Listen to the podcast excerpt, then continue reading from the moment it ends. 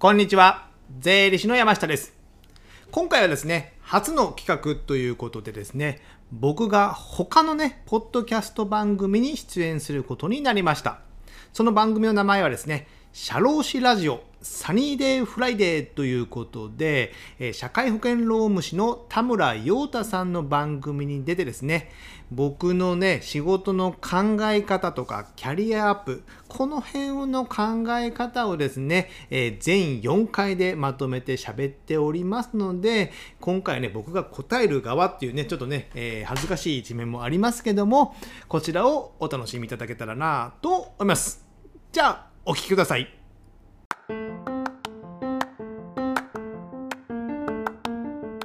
ちょっと次の質問なんですけど、はい。私の番組働き方を考える番組でして、はい。働き方で大事にしてることをお聞きしたいんですけどああ、働き方。山下さん働き方。で大事にしているところをちょっと教えていただきたいんですけど。働き方で大事、はい。働き方のスタイルというかね。スタイル、働き方のスタイル。ですね。はい。働き方というか、まあ僕の生き方っていうのが一つですね、あって指針があってですね。はいはい。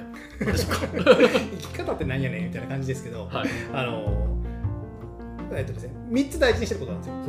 健康と時間とお金。あこれはよくポッドキャストに言ってる。健康と時間のあ時間とお金か、はい。これの自由度を高める、あ言ってるやつ、はい。自由度を高めると僕は99%くらい幸せになると思うんですよ。人生がですね。ほうほまあ、健康やっぱ病院の上でね、えー寝てて3億円持ってても仕方ないじゃないですか。幸せじゃないですよね、そうですね、うん、時間じゃあフリーターでね、はい。えー時間毎日ゲームしてますね。はい。で全然、えー金がありませんからね。裏に養われてますよ。幸せじゃないじゃないですか。そうですね。はい。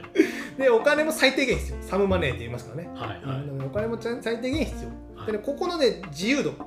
健康であればどこでも行ける。はい。時間があればどこでも行ける。何かしらのチャレンジもでお金があればチャレンジできるし遊びにも行ける、はい。この自由度を高めるイメージをた、えー強くしてるんですよ。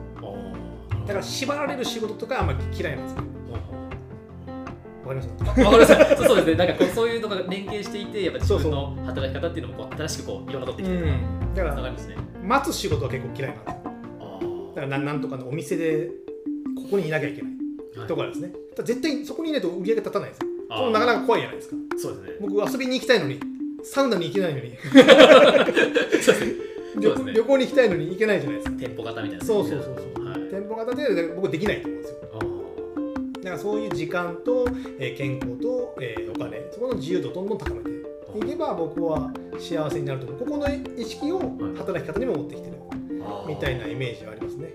なるほど。ちょっと一個質問したいんですけどなかなかその両立ってお金と健康と時間って、まあ両立したいところもあると思うんですけどやっぱりこう人間なんで一個集中して、はいはい一個集中して一個集中してなかなか効率的に両立できないんですけどそれどうやってこうなんかそうですね、それはでも、だから20代にそれができるかというと、なかなか僕もできないと思うんですよ。はい。だから20代の時に僕もまあ税理士の試験を勉強して、まあ一つ仕事のキャリアを作ったから、まあある程度できる。で、独立したから時間の自由度もできる。はいだからそこら辺の金銭的な部分と時間も余裕ができると、まあ、健康にも気使ってくれる。気使えるか、はい。使える感じになるので、どまあ仕事からでしょうねだからね。あ 仕事がある程度落ち着くと、落ち着くとっていうのは変ですよね。ー。うん。一つのキャリアができるとあとは派生してしやすくなるんじゃないかなという自分はこれで食っていくぞみたいなそうのはいううん。軸みたいなところですか、そうそう。それはあると思いますよちょもう一個質問ちょっと追加したいんですけど、その山下さんが転職を税理士を見つけたように。転職 みたいなようにはい若い方結構若い方聞いてるんですよ20代30代聞いてるんですけど、おーこれからキャリアを築くためにこれが転職だって思うためのなんかこう秘訣がありますか？これキャリアあーなかなか難しいですよね、はい。ありますか？秘訣。はい。秘訣まあでも僕は転職していいと思ってるタイプなんですよ。あ仕事変える。変えても。はい。僕はそのたまたま最初の仕事でたまたまいいいいっていうか、まあ、合ってた仕事が見つかっただけなのでラッキーやったんですよ。でも他の人はじゃあいろんなのを経験しているので僕はそれはそれは全然いいと思うんですよ。やっぱ合う合わないはあるからですね。なのでまあチャレンジするのはやった方がいいとは思いますよ。早めに。20代に。はいはい。でまあ一つ一個打ち込んだ方がいいのはありますよね、おうん、ーやっぱ何いろいろやって最終的に身につかないっていうのもあるじゃないですか。ありますね。でも何年かまあね、堀江さんがね、えー、堀江貴美さんが寿司職人でして何年も修行いらないっていうのも分かりますけど、まあ、あの人は天才だからそれ入れる部分もありますけど、はい。いらないとは思いますけど、最低限の基礎基礎体力っていうのあるじゃないですか、はい。何の仕事にしてもですね、はい。そこの部分はいるのでそこはまあ歯食いしばって頑張る。なのでまあ転職探しに行こうなんですよね。あんまり転職と考えない方がいいんじゃないですか。あ自分の今やってる仕事で楽しみ見つけながらやって楽しみながらチャレンジしていくうみたいな、んチャレンジして。でもなんかやってたら、まあ、違うことが見つかるとかね、あー。まあ、好奇心旺盛にいろいろやった方がいいと思いますよ。あなるほど。ありがとうございます。アドバイスでもならないですよそれはい。難しいですよね転職ってね。いやでもね、このもし税理士目指されるね、あのリスナーの方だったら、うん。あこういう目指し方があるんだってところもね、うん。さっき前半聞きましたけれども、はい何でもチャレンジしていいんだってちょっと勇気づけられた全然いいと思いますよ、はうんい、いらっしゃると思います。ありがとうございます。いえいえじゃあ次の質問なんですけど、あのポッドキャストをね、配信、はいはい昨年ぐらいから始められてそうるじゃないですか。2020年ですかねですよね。僕もそれぐらいに配信を始めたんですよ。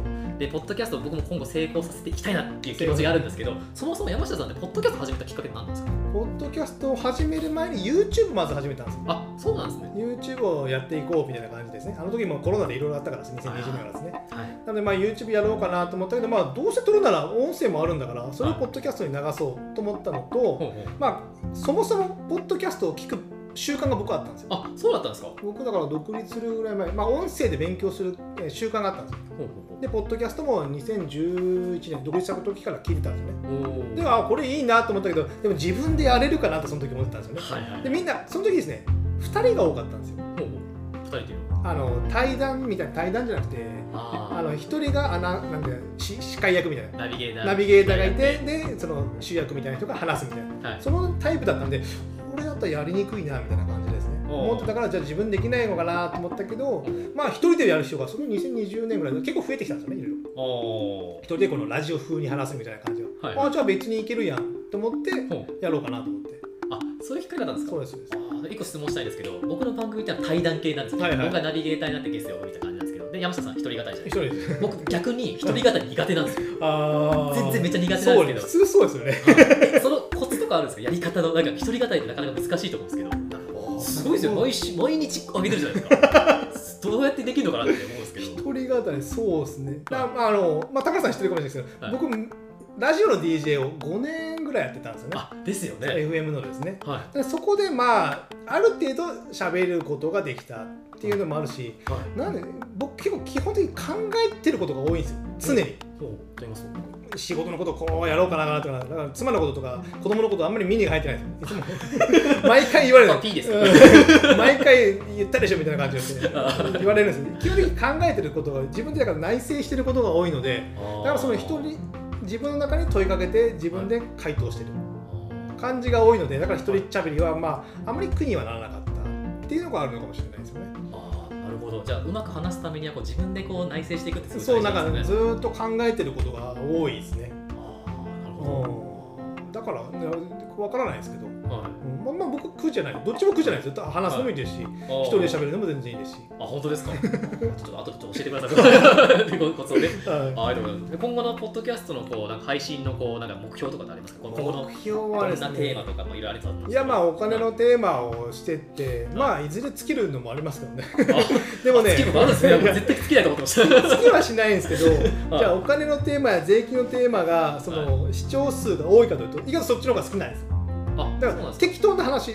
はい。ささっき見たらですね、かはい。えー子供に習い事をさせる会が一番上だった。あ最近あそうなんですそうねやっぱり意外にそのプライベートっていうか個人的なものとかはい。だからさっきのうどん屋さんとかですねこういうのが好きだとかそういうおすすめこれを買ってよかったよとかですね。はい。そんな方がまあ音声には向いてるのかなと思うのでまあそっちもちょっと強く半分ぐらいしてって、お金の部分もしてって。はい。でまあお金のそういった教育系はもう YouTube とかそっちの方にしていこうかな。とまあそれはちょっと考えてますね。あじゃあ結構シリアスな内容っていうのはポッドキャストにあんま向いてないですね。で意外に向いその勉強勉強でやるのではないのかもしれないですね。さらっとして、さらっとしながらで聞いて、はい。えーまあこういうのがちょっと覚えるよみたいなぐらいの方がいいのかなと思う。ガチガチの勉強はなかなかはい。聞かないんじゃないですかね。ああなるほど。講義みたいになってしまうから。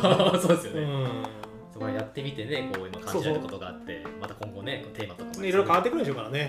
まず1年前だから1年ちょっと前ぐらいにしたから、はいはいだから結構その時はやっぱ変わってますからね。そうですよねうんやり方最初のキャンプの話 結構最初の適当な話してるなと思ったからね。そうそんな感じだからですね。うんああなるほど変わってくるると思います。だからやりながらだと思いますよ、何でも。あいきなりバシッと決めてやるのはなかなか決まらないと思います。まずチャレンジしてそこから軌道修正してみたいなね、ああそれをね山下さんからこうねやっぱ体現してされてる方なんで、ね、ありますけれども、はいありがとうござい。ますぜひねこのリスナーさんも会社と社長のお金を増やすラジオをぜひはい。聞いていただきたいと思います、はい。YouTube もねやられてますので。そうですね。ぜひ聞いていただきたいと思います。はい。あの本日はありがとうございました。ちょっといろいろとお話聞かせていただきまして。いえいえ。どどうですか？あの振り返ってみてこうお話聞いてみた感想とか聞 いただきたいんですけど、はい、感想感想どうですか、はい。キャリアアップがメインですねこれね。そうですね。若い方に向けてのキャリアの形成だったりとかなんでこれを選んだの税理士さん選んだのかとかそこら辺のところを聞ければなということで、まあ、はい。やっぱ子供さっき僕が商売とか言ってたように子供の頃にいろいろ経験してることってやっぱそこの大人の部分で結びつくこと多いと思うんですよ。はい。学校の先生を親がしてたとかなんか親戚がしてたから、まあ、先生とか教えるような仕事をしてるとかですね。はい。そういったことあるのでまあ僕はその後付けになるので、はい。どうでもできるからかもしれませんけどそういう人は結構多いと思うので、まあ、自分の過去を振り返ってみて子供の頃で楽しかったこととかですね。はい。そういったことを振り返るのもまあお金の計算とか結構楽しかったんで。はい。その辺は向いキャリアを選ぶときにはいいのかな。っていうと、まあ、あと、まあ、楽しむことですよね。ああはいそのそのねまあ、せっかく仕事をしてるんですから、もうね、なんかね、工場でながら作業だったら、まあ、なかなか楽しみも楽しみできないじゃないですか。はいはいですので、まあ、それ、まあ、工場の仕事をバカにしてるわけじゃなくて、なんか自分で仕事を選ぶときには、えーなんか自分がそれをやって未来に技術がつくとか、経験値を得れるとか。その意識は結構やった方がいいの。給料がいい。給料が良くて流れ作業でルート営業だけやってますだと。ルート営業で仕事の技術とか何かしら知識が経験がつくかってなかなかつきにくいと思うんですよ。はい。でも新規の飛び込みで営業やる。はい。でも給料安いです。歩合制やったらはい。度胸もなんか営業力もつくと思うんですよね。そうです。入り込みとかね。そうそうそう、ありますそういうのを自分で勉強しながらやる。はい。というの全然違うと思うんですよ。営業と一つでくくってもですね。はいだから将来にそれが結びつく。今の給料じゃないですよ。今の給料どうやっていいんですよ今の1万円よりも将来の10万円とか100万円を手に入れた方がいいんですよ。格言ですね。格言じゃないので。今は給料別に安くてもいいのでまあ自分に将来ここにこういうところにやりたいからここの仕事をやっておいた方がいいだろうとかですね、まあ、考えておいたらだいぶその今を見なくて、まあ、将来を見る。だからさっき言ったライフプラン。僕は65とか70とか見てから自分で今の計画を立ててる部分もあるからですねだからその辺を見て長期的に見るともうちょっと違うのかなと。短期的に見てもですねあんまり意味がない。今1000万稼いとか、まあ、給料が400万のところと500万のところで500万円なんだからそこでいいのかというとほとんど仕事をさせてもらえないとか。あ400万の方が安いけどいろんな仕事をさせてもらう可能性もあるんですよ。ー定型業うん。そこはまあちょっとえー変に今に流されると将来不安かなと僕はあ思いますけどねもう一個質問したいんですけどう。ん例えば小学校中学校高校って結構義務教育じゃないですか、はいはい。はいでや大学になってやっぱ自由にこう、うんいろいろサークル入ったりバイトしたりいろいろ自由になるじゃないですか。それまで結構考え方がやっぱり凝り固まってなかなかそういう情報を得る場ないじゃないですか。そういうやっぱ先のことを見てキャリアを選ぶみたいな。そこでどんな風にして若い方ってこう積み重ねていったらいいですか？このなんかマインドを変えていくためってなかなかその4年間で難しいじゃないですか就職そうですよね。なんかこう工夫されたことなんかあります？工夫されたこといやぼ僕は工夫してないんですけど、はい。僕の親が良かったと思うんですよ。うあー。あの親が僕にほぼ僕怒られたことないです。マジっすか？なんか何かをしろって言われたことがないですよ。別に高校時代にバイク乗ってね酒飲んでても怒られたこともないですねはい。バイク乗ってはい。定定額なったことも別に怒られてないですはい。だから何かを親からしろとかそういったのを受けたことがないので結構自由にいろいろできたんですよ。あその環境があったから僕はそのまあ僕の環境だからですね、はい。あれですけどそれが良かったのかな今になっては思いますよ。ー。あんまりガミガミ言われて試験勉強しろやら何をやれやらどっか行けやら言われてもそしたら反発するじゃないですか。それとか僕はなかったのでそれは意外には今は親に感謝してます父さんも寛容な方ですね。寛容なんですかね。意味なあれかあれかないかもしれない。関心がないのかもしれない。いやいやいやいや。そうそう。それは山下さんの今の生き方になんかつながってますか？いやそれはあると思いますよだからその自由の時間が欲しい。じゃあ自由なお金が欲しい。はい。健康で自由にやりたいっていうその自由な部分はテーマに、まあ、自分でもあるからですね。はい。人に縛られたくないとかですね、あうん、それはだからあると思うんですよ。だから自由に生きていいんですよ自分の人生なんでだから自分の子供があっても、まあ、まあなんか怒ってしまったりこっちに行ってほしいって思ったり、まあ、親の心があるからですね。そう思いますけど、別にその人の人生子供の人生だからはい。まあ助けれるところは助けますけどそこは選ぶのは彼氏彼女だからですね。はい。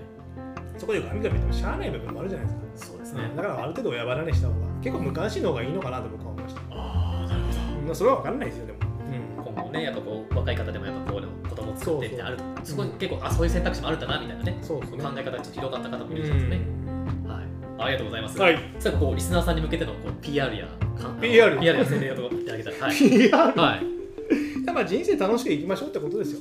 やっぱね1回限りですし、まあ、仕事って結構8割人間時間の8割とかねはい、占めるじゃないですか。はい、通勤回したら10時間11時間とかになるじゃないですか。はい。それを苦痛を乗り越えるっていうんで僕はどうしても耐え難い。あそれを人生全部ほとんど過ごしてですね、えーなんかね最近ね終わった人みたいな本を読んでてですあねー、はい、読んだことあります？読みました。あの買いました。本当定年退職後そう定年退職後はい。の60過ぎに退職して、えーなんか出向かなんか5年ぐらいね、えーいろいろしてですね、はい。そこで人生楽しめないって僕もったいないんですよ。あだから僕はそのみんな定年して遊ぼうと思うんですよ。ーはい。仕事終わって、僕はもう今遊べばいいじゃないですかおお。はい僕はだから仕事を人生でする総量100とするじゃないですか、はい。するじゃないですか100働くんですけど、うんみんな人生の90を働くんずっと。はいはで最後ゼロにするんですよい。はい。僕は50しか働いてないんですよ で50遊べばいいじゃないですか。今のうちから。うんで長く死ぬまで働くあそれぐらいの感じなんですよでもどこかで死ぬかもしれない60でーわかんないですね。それを休む時はなかったじゃないですかあもったいないじゃないですかーはい。人生最後は人生死ぬ時が一番金持ちって言うからですね、はい。やっぱ不安があるじゃないですか。はい。なんでじゃあ今使えばいいじゃん今使ったらその分の投資の効果が出てくるんですよやっぱり。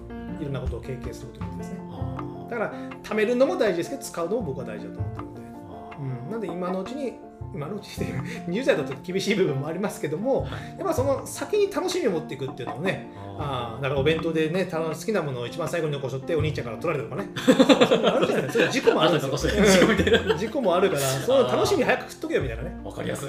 わかりやすいのかどうかりませんけども楽しみを僕は先に伸ばしたくないですよ。今行きたいとこがあるのに今行った方がいいじゃないですか。はい。なんでなんでなん3年後の子供が卒業したなんとかそんな関係ないじゃないですか。